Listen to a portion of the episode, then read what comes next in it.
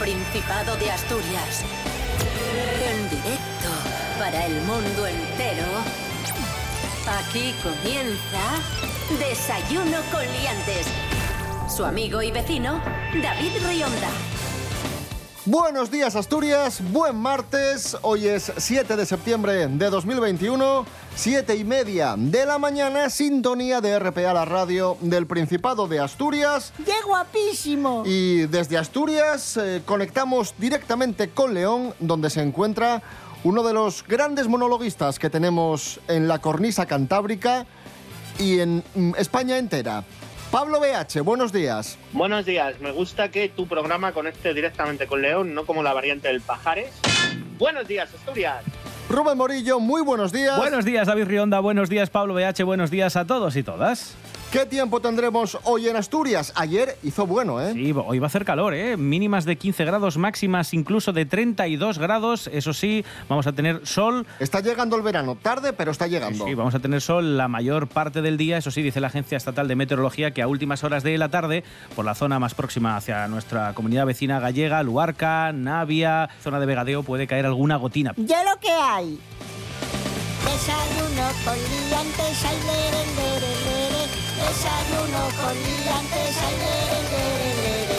Desayuno con liantes, ay, lere, lere, lere. Desayuno con liantes, ay,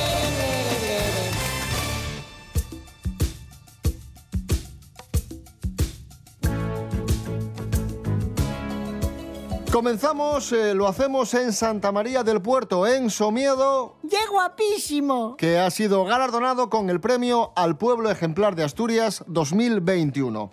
Esta localidad encarna el modelo de pueblo de montaña que ha sabido adaptarse a los nuevos tiempos, incluso abandonando uno de los rasgos identitarios de la cultura de los vaqueiros de alzada, como es la transhumancia. Vamos a escuchar un testimonio muy bonito, muy interesante de Joaquín. Joaquín es un vecino de Santa María, orgulloso vaqueiro que cuenta cómo hace muchos años eso de ser, eso de dedicarse a la transhumancia, pues no estaba bien visto, como que les marginaban un poco. Las iglesias creo que tenían como si fuera una viga en el medio atravesada y los vaqueros los dejaban para atrás. No querían dejar que se casaran los vaqueros con, con las de abajo, que les llamaban los xaldos.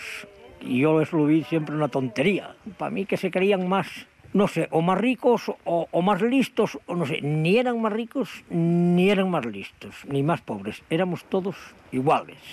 Unos vivirían un poco mejor, otros días, pero, pero el sacrificio del trabajo era para todos igual. Parece que uno de sus tres nietos, Adán, que vive en Santa María, quiere seguir siendo vaqueiro a su manera. ¿Qué quiere ser de mayor?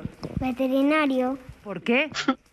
porque me gustan las vacas. Joaquín hoy está emocionado por ser ejemplar, pero sobre todo porque reconozcan el trabajo de muchas generaciones. y que salga más en la prensa. A ver si esto os llena y acaba como Marbella. ¿es? A ver, bueno, a ver si es verdad. Ahí estaban nuestros compañeros de TPA Noticias conversando con Joaquín, este vecino de Santa María del Puerto, en Somiedo, el nuevo pueblo ejemplar de Asturias 2021. Fuerte el aplauso para, para Bien. ellos. Oye, y poco se habla de, de los vaqueiros asturianos que, que ya existían antes que los cowboys americanos y molaban mucho más. Es ciertísimo.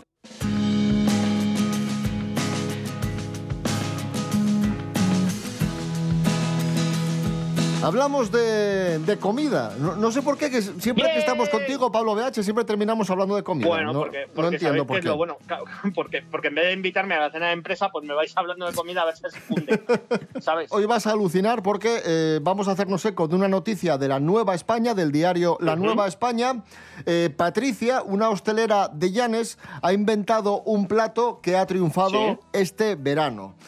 Es, atención, la pizza de fabada. ¡Como yo! Eh, uf, pero con, Con su compango y todo, ¿eh? Con faves y con pango y Sí, todo sí, sí, eso. con su morcilla, su chorizo, su tocino, todo. Como tiene que ser. Ostras, no sé yo, eh, chicos. Pelos como Scorpions. De todas formas, estamos hablando de, de Patricia de Lastres como la inventora de la pizza de fabada, pero hay una pizzería en Galicia llamada Cacho Pizza que ya Sí. intentó hace tres años esto de, de comercializar la pizza de fabada y, y fracasó. No, no le salió, no le salió especialmente bien. Y eso que la idea la vendían como un placer para los sentidos y era, sí, una pizza de fabada elaborada con tomate, mozzarella, es decir, la base tradicional de la pizza, a la que añadían la fabada, el chorizo, la morcilla y les faves.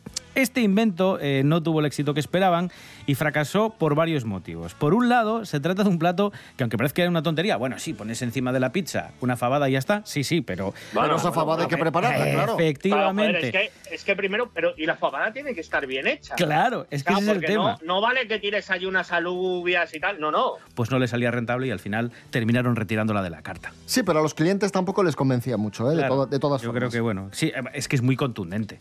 O sea, ya Hombre, una fabada es fuerte, imagínate encima con, con una masa de pan ahí, con, con queso y con, y con tomate. Para probar como broma o como anécdota está bien. Hombre, de todas formas, eh, vamos a ser justos, la, la pizza de fabada de Cacho Pizza en Galicia fracasó, Pero es que la pizza de, de Lastres, Sí, de sí, Patricia, está funcionando. Claro, claro. Ojo, así que tiene hombre, que estar buena. Yo, yo, desde aquí, esta semana estoy liado, pero yo propongo ir un día, a ver si puedo escaparme, quedamos y, vamos y comemos una pizza de fabada. Eres un cara dura impresionante.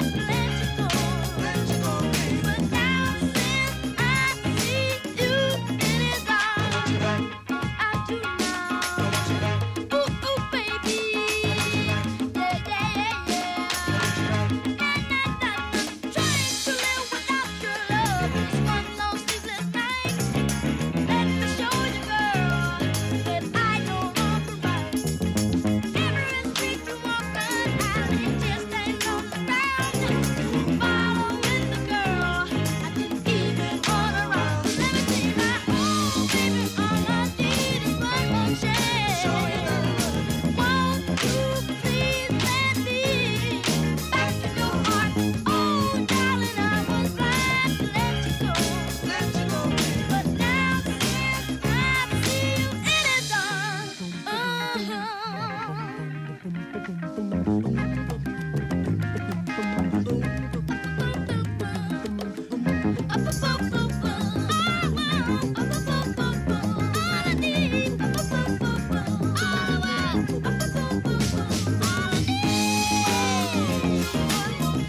día como hoy de 2001, en el Madison Square Garden, en Nueva York, Michael Jackson daba un concierto con sus hermanos, con los Jackson 5. Se reencontraban después de, muchos años, un concierto histórico del que extraemos este I Want You Back.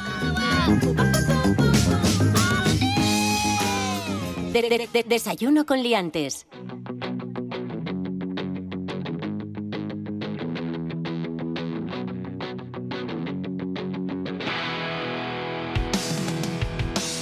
Seguimos en Desayuno con Liantes en RPA, la radio del Principado de Asturias. Hablamos de la última novela de José Ángel Mañas, dedicada nada más y nada menos que al rey Pelayo. Claro que sí, reivindica el papel del rey Pelayo en la historia de España. Es una historia novelada que nos cuenta, bueno, pues eh, toda, toda- todas las, las historias de este rey que comenzó la reconquista en un lugar mágico como el de Covadonga. Y de hecho, eh, vamos a escuchar precisamente a José Ángel, que nos cuenta de qué trata la novela o por dónde van los tiros y lo importante que fue la figura del rey Pelayo en comparación con otras, como la del rey Arturo, de la que tanto se habla. Es un recorrido, es, es fascinante, ¿no? Es alguien que estuvo en, el- en la, la- la gran batalla en la que se pierde España y que estuvo luego en la batalla de Covadonga, que lanza lo que después vamos a conocer como la Reconquista, ¿no? Entonces, eh, hay, mucho, hay mucho margen para la novela. Un personaje que podría compararse con el rey Arturo, pero a diferencia de este, Pelayo no tuvo quien cantara sus gestas. Los dos son grandes reyes míticos cristianos, los dos están en el origen de sus países, los dos luchan contra eh, invasiones, los dos surgen de eh, un contexto céltico eh, romano y entonces la gran diferencia es que eh, Arturo tiene una literatura y una cantidad de actuaciones eh, famosa y Pelayo tiene muchas menos cosas, mientras que la, la- realmente la importancia histórica de Pelayo es muy superior. Claro, es que el rey Arturo tenía la- los caballeros de la mesa redonda y aquí pues tendría pues eh, la mesa, una, una- la, la tabla de quesos, por ejemplo, Claro, o, la, la o de cuadrilla embutidos, de... claro. ¡Es usted imbécil! Eh, Pelayo fue el primero lo de eh, que, que hizo una victoria al jugar en casa, ¿no? Esto típico de, de que en casa siempre se ganan los partidos. Él vio como fuera de casa perdía España. Luego vinieron para acá y dijo, no, no, no, aquí hemos venido. Se vinieron arriba, sacaron a, a- a la Virgen y allí salió la de Dios. ¿Tú te has escuchado lo que dices y lo que hablas? Pero bueno, no, no, de verdad es un personaje que, que en historia mola mucho, que al menos sí que hay como pruebas de, su existencia, no como... Porque el rey Arturo es como... "Ay, el rey Arturo y luego no sé qué, pero luego te fijas y no sabes muy bien de dónde salió, ¿eh? Ay, el rey Arturo.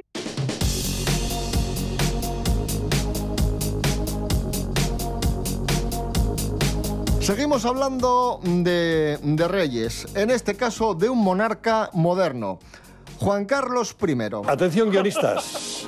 La Fiscalía del Tribunal Supremo cree que el rey emérito hizo su fortuna haciendo de intermediario en negocios internacionales y cobrando comisiones y otras prestaciones. Siempre vais a lo puto negativo. Así lo ha expresado el teniente fiscal Juan Ignacio Campos en el escrito presentado ante las autoridades suizas para pedir información sobre las cuentas de don Juan Carlos. Cuidadín. Y hemos preguntado al propio don Juan Carlos sobre, sobre este asunto y él achaca estas acusaciones del Tribunal Supremo a un malentendido.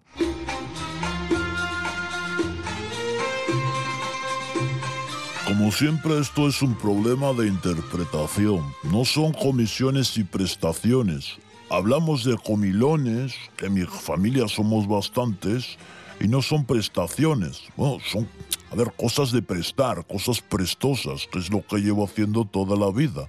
Como por ejemplo navegar en el bribón, inaugurar muchas cosas, cazar elefantes y que me pillen, saludar desde el Audi, grabar el mensaje de Navidad, jugar la petanca, vamos, las cosas guays. Y eso de que le llevo los asuntos económicos a otras personalidades no es preciso. A ver, yo manejo Microsoft Excel bastante bien, sobre todo para llevar un conteo de los sellos y cromos de la liga de fútbol que colecciono. Y hubo algún mandatario que me pidió echarle un cable con la combinación de celdas y los sumatorios. Y yo que soy un cacho de pan, pues siempre les ayudo.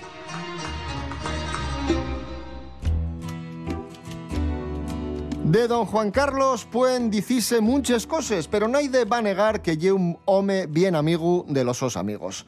¿Y cuántos amigos puede tener un paisano? Hay un Allende, Hanna Suárez Morán. Buenos días. Bones, David. ¿De alguna vegada preguntaste ti cuántos amigos puedo tener a lo largo de la vida? Pues la ciencia responde que desde que existen las redes sociales, en particular Facebook, que era principal de todos, y en la que los contactos llámense amigos, el concepto mismo de la amistad parece puesto en cuestión. ¿Cuántos amigos tenemos? En talle más. ¿Cuántos podemos tener? En Facebook la Allende en la cantidad de amigos es de 5.000. ¿Hay una Allende en la vida real? La ciencia, didnos que sí. El antropólogo británico Robin Dunbar, catedrático de la Universidad de Oxford, lleva décadas estudiando esta cuestión. A empiezos de la década de los 90, postuló una hipótesis según la cual los seres humanos podemos relacionarnos con un grupo social de hasta unas 150 personas, que conoce como el número de Dunbar. Esta cifra surge de estudios previos con primates, que sugerían que los grupos sociales llenen más o menos grandes en relación directa con el tamaño de un área del cerebro llamada neocortes. Desde sentido, y interesante también saber que el periodo de las nuestras vides en que más amigos tenemos ya hasta los 25 años. Después de esa edad, el círculo de amistades empieza a menorgar. Superada esa edad, perdemos amigos rápido. Y las mujeres, o sea, nosotros, a un ritmo más acelerado que los hombres, siempre según el estudio. Pienso que influye mucho el tema de la maternidad, de las casas, etc. Mm, el machismo afectanos en todo. Desafío neste fecho incide en circunstancias vitales para todos, eh, para hombres y mujeres, como el final de los estudios universitarios, insertamiento del mercado laboral, la constitución de parejas y eventualmente lo que te decía, maternidad o paternidad. Y a medida que las personas cumplimos más años, enfocámonos cada vez más en el esfuerzo o el capital social, un conjunto más pequeño de relaciones significativas, lo que de nuevo llévanos a ese número de 150 amigos. ¿Cuántos amigos tenemos, David? Tendría que pensarlo. Saliendo del antiguo por primera vez lo vi, un tipo desaliñado de aspecto no muy feliz. Como era muy tarde, yo muy cuco me fijé, obtuso, arrastraba mucho un pie, con mirada extraviada, sin saber bien qué le pasa, se me ablanda el corazón y lo llevo pa' mi casa. Tengo un zombie en el armario que se llama Olegario. Come carne de vacuno como mi zombie no Todos los días con más amigos míos. Después de las cuatro y media pasamos inadvertidos. Tenía un no sé qué en la copa a remojo. Después de revolver vimos que era su solo ojo. Si lo bailas apretado, vaya como se le siente si te pilla despistado. Fijo que te mete un diente.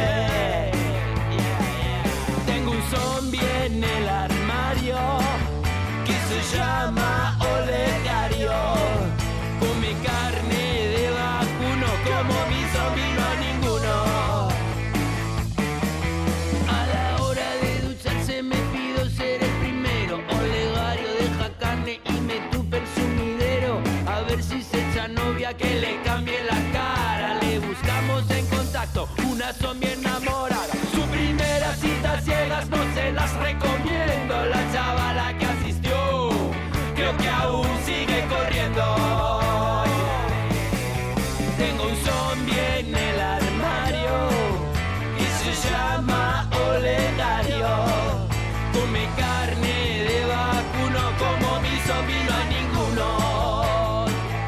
8 menos cuarto pasadas de, de la mañana. Esto es Desayuno con Liantes en RPA. Hoy es eh, martes 7 de septiembre de 2021. Ahí sonaban nuestros amigos, los Blues Probes. Tengo un zombie en el armario que se llama Olegario. Aquí hay, hay nivel.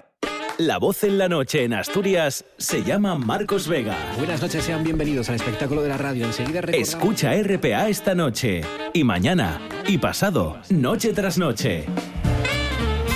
Un repaso a la actualidad de la jornada en Asturias con la mejor opinión, con los mejores colaboradores. Con la zona rural, ¿no? ¿Sabes que Asturias ahí está? Información, análisis, periodismo en estado puro. Noche tras noche, de lunes a viernes a las 9 de la noche en RPA, la radio del Principado de Asturias. La nuestra.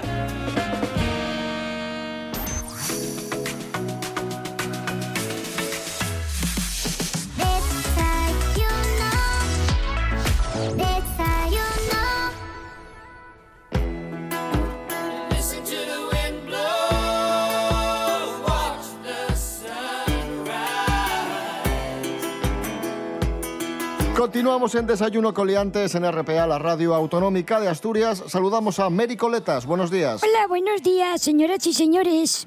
Mary Coletas viene hoy con una noticia eh, bastante inquietante y es que hablamos un día más de Yuri Tolochko, que es el Oh, culturista, Dios mío. el culturista aquel que se hizo famoso porque se había casado con su muñeca hinchable. El mundo a veces da señales de haberse vuelto loco. Lo ha dejado, se ha divorciado de, de la muñeca. Ostras, ¿qué pasó? se ha Falta divorciado. Mm, Bueno, no, digamos infidelidades. ¿De la muñeca? No, de la ¿De la muñeca, muñeca? no, de Yuri Tolocho, que se ha comprado otras dos muñecas inflables que parece que pues le gustaban más que su esposa y Ay, Dios mío. ahí viene el problema, se llaman Lula, perdón, Luna y Lola, estas dos muñecas con las que admitió ser infiel a Margo, que era su mujer con la que estaba casado y que era esa primera muñeca hinchable. No. Dice Yuri, que ahora tiene otros problemas más graves porque ya no es solo que se haya divorciado de Margo para ir con Luna y Lola, sino que ahora tiene y siente una decepción amorosa porque ha Claro. confesado que mantiene una relación sentimental. ¿Saben con qué? ¿Con otra muñeca o...? No, eh, con... Hombre, a lo mejor voy a no, hacer... no lo van a adivinar. Con un Furby. Con un cenicero de un bar. ¿Cómo? Con el cenicero de un bar. Me- No. Dice que le gusta el olor, la sensación del metal en su piel, que es fantástico y que gusta, pues eso, que le toque la piel, que le excita y que es lo que le atrae del cenicero. Así que dejó a su mujer por dos muñecas hinchables y estas dos muñecas hinchables están pasando a un segundo plano porque se siente atraído por un cenicero de bar. Yo le he visto fotos y como está amazado eh, y es ruso y está todo loco, eh, le respeto mucho porque me da miedo. A mí este señor, la verdad que no sé muy bien cómo calificarlo, porque los sentimientos van por un lado y la inteligencia va por otra. A pesar de que tiene que haber un mínimo, una mínima unión entre ambos conceptos. Esta persona, no sé. ¿Y qué será lo próximo? ¿Salir con un tubo de escape? ¿Con un Forescore?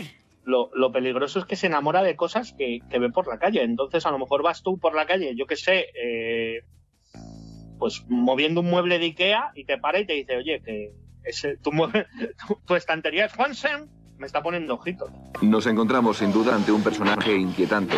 En fin, Mary Coletas, gracias. Bueno, hoy ha sido un poco raro esto, ¿eh? Venga, hasta luego.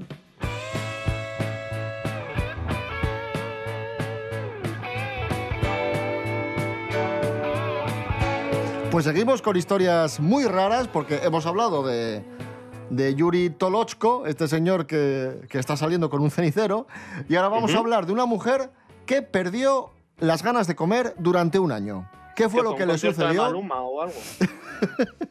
¿Qué fue lo que le sucedió? Nos lo cuenta Ángela Busto. Buenos días, Ángela. Hola, buenísimos días a todos. Pues sí, señores, es increíble cómo la realidad sigue superando la ficción y para muestra os traigo este caso de la mujer que perdió el hambre durante un año. Así fue, una mujer canadiense dejó de sentir hambre después de sufrir un derrame cerebral, por lo que ha ayudado sin querer a que se estudie la región del cerebro donde se activan las ganas de comer. Esta chica de 28 años sufrió un accidente cerebrovascular isquémico del lóbulo insular izquierdo, en la que el flujo de sangre se detiene durante más o menos unos segundos y el cerebro deja de recibir nutrientes, pudiendo morir sus células y causando daños permanentes. En este caso, la chica tuvo suerte y se recuperó y tras 11 días se fue a su casa con el alta.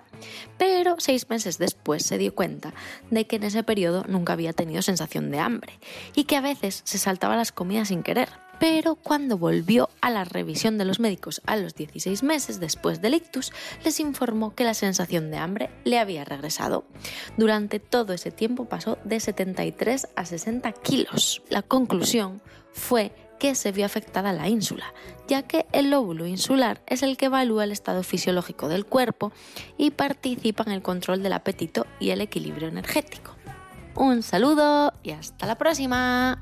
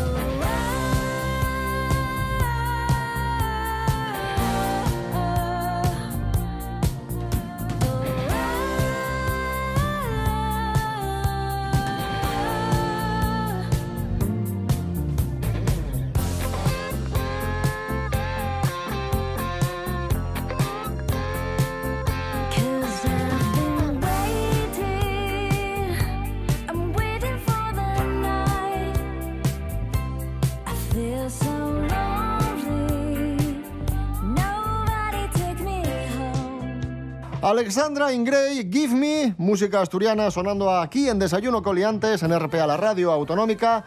Hoy es martes 7 de septiembre de 2021 y hoy martes 7 de septiembre tenemos conciertos de San Mateo en Oviedo, tenemos propuestas, tenemos eventos. Rubén Morillo, adelante. Sí, vamos a empezar con los dos conciertos que se pueden eh, escuchar hoy en el Quibi Pop. No sé si os acordáis, la semana pasada hablamos de este festival que es la antesala de las fiestas de San Mateo, a pesar de que conviven en el tiempo. Pues Quibi Pop tiene previstos para hoy dos conciertos. A eso de las 8 de la tarde eh, van a estar actuando Juanjo Zamorano, este madrileño, aunque bueno, lleva 25 años ya prácticamente en el Principado y que bueno, pues ha formado parte de diversas bandas asturianas como Disco Sax o Void. Bueno, pues va a estar actuando hoy en el Quibi Pop, al igual que Blues Roots, un proyecto dedicado a la música afroamericana de los años 20 y 30 que mezcla pues muchísimas cosas. Mezcla el blues con charleston, con ragtime, con boogie, una mezcla muy, muy chula. Y que se pueden ver estos dos conciertos, como digo, en el Quibi Pop en San Lázaro.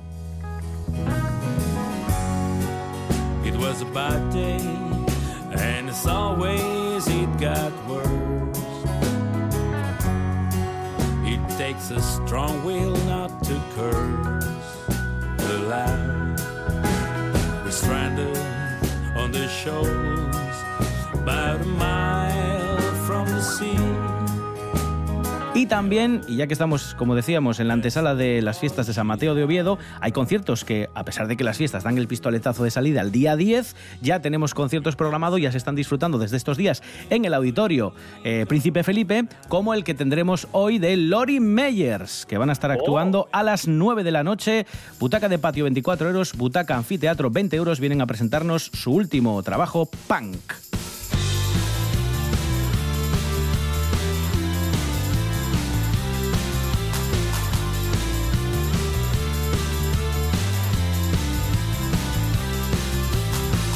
Y con Lori Meyers eh, nos quedamos, regresamos eh, mañana. Mañana miércoles 8 de septiembre, Día de Asturias. Aquí estaremos, como Ole. siempre. Nosotros no descansamos a las 7 y media aquí, como, como clavos. Eh, recordad que nos podéis seguir en Facebook y en Instagram y también nos podéis escuchar en www.rtpa.es. Radio a la carta, Rubén Morillo. David Rionda. Hasta mañana. Hasta mañana. Pablo BH. Hasta mañana. Mañana, mañana vuelves. Mañana vuelvo, pues mañana vuelvo. Un placer y sobre todo ánimo a todos esos padres y madres que ya quedan menos para que los niños vuelvan al cole y dejen de dar por saco.